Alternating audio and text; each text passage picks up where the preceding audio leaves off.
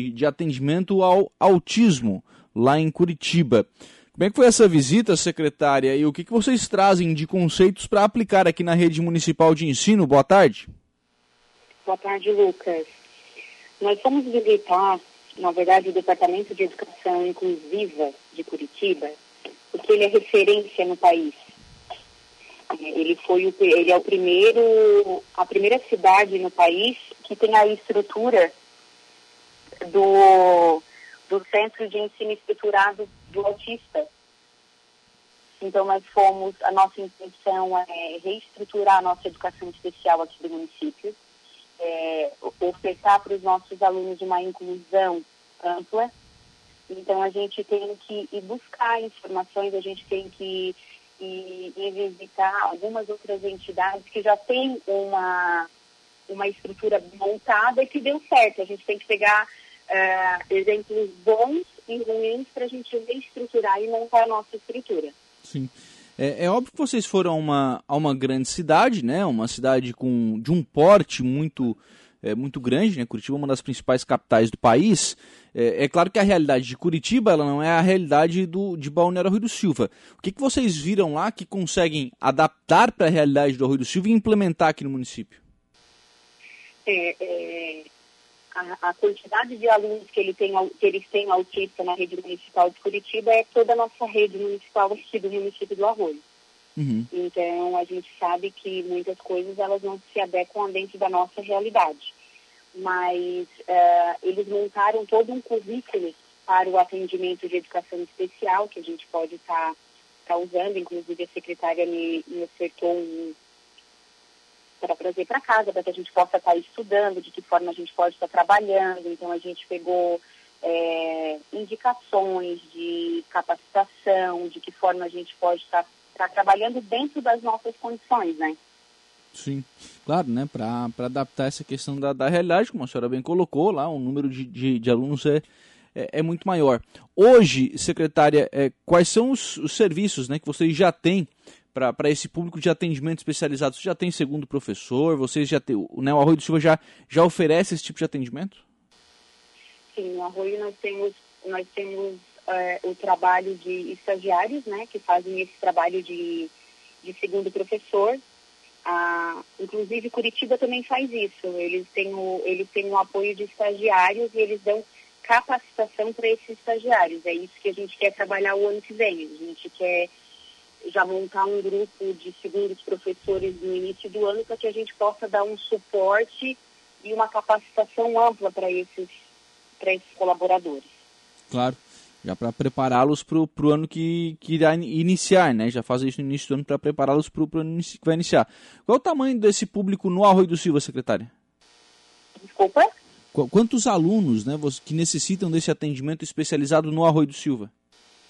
Hoje, no Arroio do Silva, nós temos 40 alunos com laudo e nós temos 38 alunos que foram encaminhados, que eles estão, é, eles estão nos encaminhamentos do fluxo para que possa ter um laudo também. Uhum. Então, é uma quantidade de alunos alta, né, com um município não tão grande quanto o nosso. Claro, claro. E, e aí isso exige é, essa demanda desse atendimento individual para esses alunos, né? Isso, ali, aqui na Escola do Jardim Atlântico, nós construímos um novo refeitório e auditório e que, o que antes era uma cozinha, hoje está passando por uma reforma para que a gente possa ter uma sala de AE, de atendimento educacional especializado amplo, uhum. para que a gente possa estar tá atendendo esses alunos no contraturno. Sim. É, isso é importante para oferecer é, não só a questão do espaço, mas a questão de métodos didáticos também diferentes, né? Sim, exatamente. A tá. gente tem que investir, a gente tem, nós temos esse objetivo de investir e, e investir mesmo em capacitação. Uhum. Dar um suporte para esses colaboradores que vão dar atendimento para essas crianças, para os professores que são responsáveis pelas crianças que estão dentro da sala de aula então, esse é o nosso objetivo. Sim. Fazer de fato educação inclusiva, né? Exatamente. A gente tem que, a gente tem que incluir, né? Não apenas dar um atendimento individual, mas a gente tem que fazer todo aquele trabalho de inclusão da criança na turma, da, da criança na escola, trabalhar o respeito dos demais colegas, isso, isso sim é inclusão, né? E esse é o nosso objetivo. Claro, claro. E, e aí, claro, a, a, experiência em Curitiba, né, de um trabalho que é, é, que é referência, acaba trazendo ideias de como fazer isso no dia a dia, né?